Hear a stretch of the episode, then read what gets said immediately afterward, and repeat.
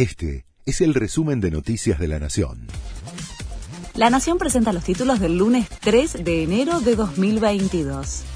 El gobierno prohíbe exportar siete cortes de carne vacuna que se consume en el mercado interno.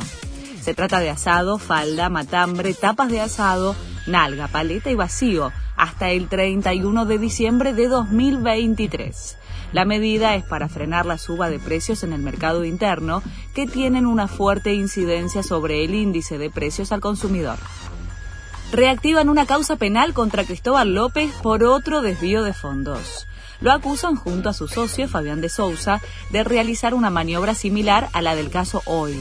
La denuncia es por presunta apropiación indebida de cientos de millones de pesos de recursos con el manejo de las autopistas Richieri y Ezeiza Cañuelas para derivarlos a otras empresas del grupo Indalo. Expectativa en Pinamar por el gran comienzo de temporada.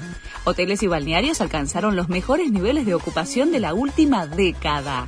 El fin de los aforos, el dólar alto y las restricciones en el extranjero convirtieron al turismo interno en un atractivo para el verano. Las playas explotan y esperan que en estos días lleguen más turistas.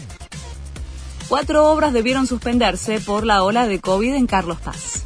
El aumento de casos positivos y de contactos estrechos obligó a reprogramar los espectáculos en la Plaza Cordobesa. Se suma a lo sucedido en Mar del Plata la semana pasada, donde dos obras tuvieron que posponer el estreno por la misma situación.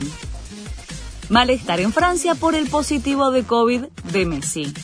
El técnico del PSG lanzó un reto público para los cuatro jugadores afectados por el COVID. Todos sabemos lo que necesitamos para evitar el contagio, más allá que aún así se puede contraer, dijo Pochettino. Hasta que Leo no dé negativo en Argentina, no podrá viajar, agregó el entrenador.